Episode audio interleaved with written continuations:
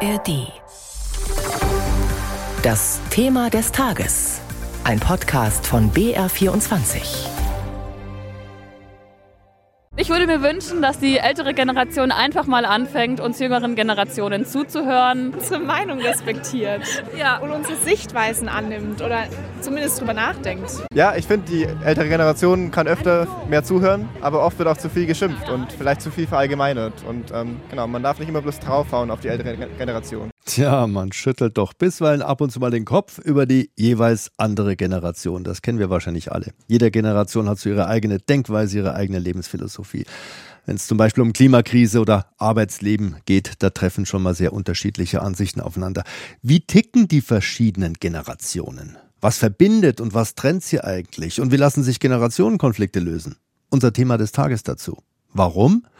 Heute ist der Diversity-Tag bzw. der Tag der Vielfalt. Das ist ein jährlich wiederkehrender bundesweiter Aktionstag, der Organisationen dazu aufruft, sich für Vielfalt einzusetzen. Und unter dem Titel Gemeinsam sind wir Vielfalt setzt die ARD den Themenschwerpunkt Alter und Generationengerechtigkeit. Und da gibt's wohl für uns kaum einen passenderen Gesprächspartner als den Augsburger Generationenforscher Rüdiger Maas. Er hat das Institut für Generationenforschung in Augsburg gegründet. Einen schönen guten Morgen, Herr Maas. Hallo, guten Morgen, grüß Sie. Jetzt weiß wahrscheinlich nicht jeder, der uns hört, was ein Institut für Generationenforschung so macht. Erklären Sie es uns ganz kurz?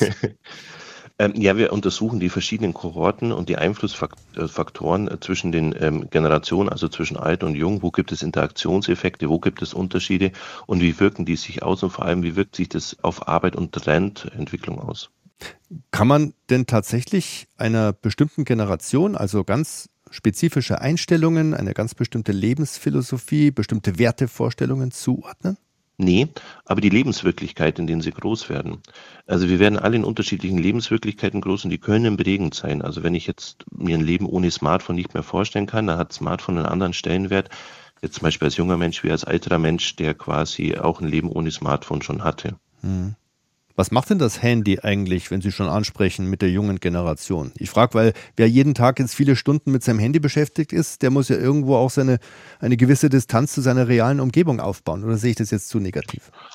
Äh, Ja, beziehungsweise ist die digitale Welt auch Teil der realen Umgebung. Wir hatten zum Beispiel während der Corona-Pandemie waren Jugendliche bis zu 70 Stunden oder 70 Stunden war der, der Durchschnitt, der Bundesdurchschnitt auf Social Media. Und auf Social Media herrschen dann einfach andere Gesetzmäßigkeiten wie jetzt in der analogen Welt und die prägen eben mit. Es ist vielen gar nicht bewusst, dass eben eine Mitprägung stattfindet durch die sozialen Medien, vor allem eben auch dann äh, durch die Digitalisierung und dadurch auch eine Veränderung im Denkmustern vorhanden sind. Wir haben eine verstärkte Attitude Behavior Gap bei den Jüngeren, also ein sozial erwünschteres Ankreuzen, ohne dass wir die Handlungen sehen und so weiter und so fort. Und wir haben ein Angleichen der Geschlechter. Das können wir in mehreren Ebenen feststellen. Also es gibt bestimmte Effekte, die sind ganz spannend zu sehen. Es gibt aber auch viele Gemeinsamkeiten. Also es wird schon an vielen Punkten Generationenunterschiede an den Haaren herbeigezogen, weil wir gerade eine Gesamtstudie gemacht haben, wo wir 3000 Bürger befragt haben, wie sie denn die Generation Z, die im populärwissenschaftlichen, die heutigen Nachwuchskräfte werden Generation Z genannt, Nochmal, was ist die Generation Z genau? Welche Jahrgänge sind das? Äh, 1995 bis 2010. Äh, Man muss dazu sagen, das ist keine wissenschaftliche Einteilung, sondern eine populärwissenschaftliche Einteilung. Und die meisten Menschen, also ich glaube, die Deutschen waren sich noch nie so einig, wie dass diese Generation eben faul und handysüchtig sei. Stimmt wir haben das? dazu eine Vali ja, wir haben dazu eine Validierungsstudie gemacht. Das Interessante ist, dass die Generation Z sich selber auch so sah. Ah. In unserer Studie haben sich quasi über alle Generationen waren die sich recht einig, auch die Generation Z selber. Bei unserer Validierungsstudie haben wir nochmal Attribute, was verstehst du unter Arbeiten, unter Freizeit, was ist dir wichtig und so weiter, haben das nochmal abgefragt und da gab es überhaupt keine Unterschiede zwischen den Generationen. Also äh, zumindest waren viele kontraintuitiv. Und das Spannende an dem Fall ist, dass wir alle gerade Arbeit oder Freizeit, dass sich das alles gerade ändert. Also wir sind da tatsächlich im gesellschaftlichen Umbruch.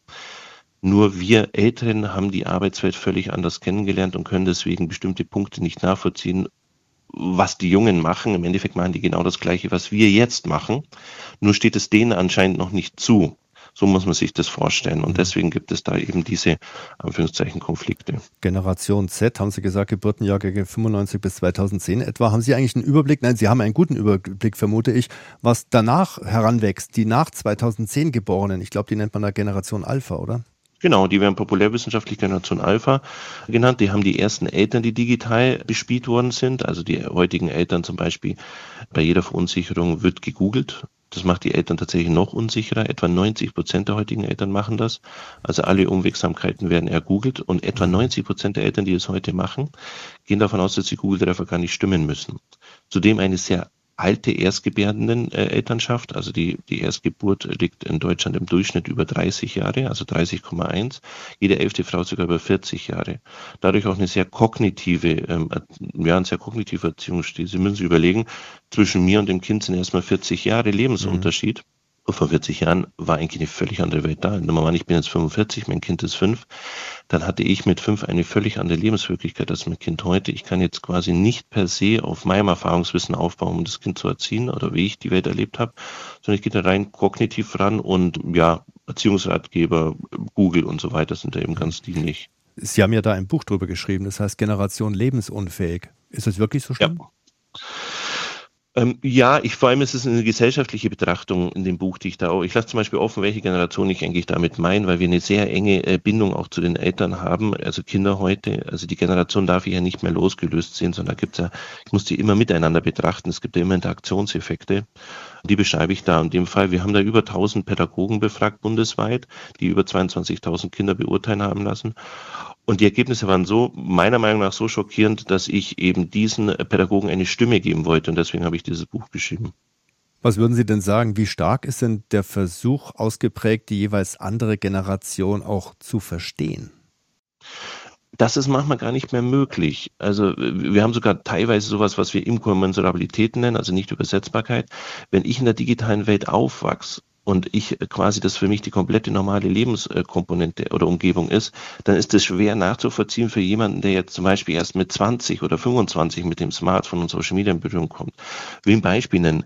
Die ersten Social Media Versuche bei den älteren Menschen waren immer so, ich kenne die Menschen persönlich. Ich teile etwas in der digitalen Welt mit Menschen, die ich persönlich kenne oder auch WhatsApp Status Nachrichten und so weiter.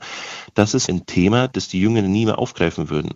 Die würden nie WhatsApp Status Nachrichten machen oder überhaupt die reale Welt mit der digitalen Welt verknüpfen, um da Leuten etwas zu zeigen, die sie auch in echt kennen. Die haben einen ganz anderen Bezug mittlerweile dazu. Und wir haben da tatsächlich auch unterschiedliche Denkmuster, die sind nicht mehr so einfach nachzuvollziehen. Auch die Arbeitswelt. Junge kommen auf eine, kommen einen Arbeitsmarkt, wo sie sich den Arbeitsplatz aussuchen können. Wir haben zum Beispiel 4,6 Millionen weniger als meine Kohorte, die sogenannten Generation X. Wir haben ungefähr doppelt so viele, die in Rente gehen, wie nachkommen. Das heißt, der Arbeitsmarkt steht mir zur Verfügung. Und das ist auch völlig neu. Das hatten wir in der Dimension noch nie weil eben der soziodemografische Wandel jetzt richtig reinschlägt. Und deswegen kann ich mir den Arbeitsmarktplatz aussuchen, hm. was völlig einen Eintritt in die Arbeitswelt auch bedingt. Also die digitale Welt, die spaltet auch die Generation, das kann man so sagen. Ne? Na, zumindest produziert die unterschiedliche Denkmuster. Das mhm. ähm, muss man berücksichtigen. Ja. Vielen Dank. Wir haben gesprochen mit dem Generationenforscher Rüdiger Maas. Heute ist der Tag der Vielfalt und unter dem Titel Gemeinsam sind wir Vielfalt setzt die ARD den Themenschwerpunkt Alter und Generationengerechtigkeit.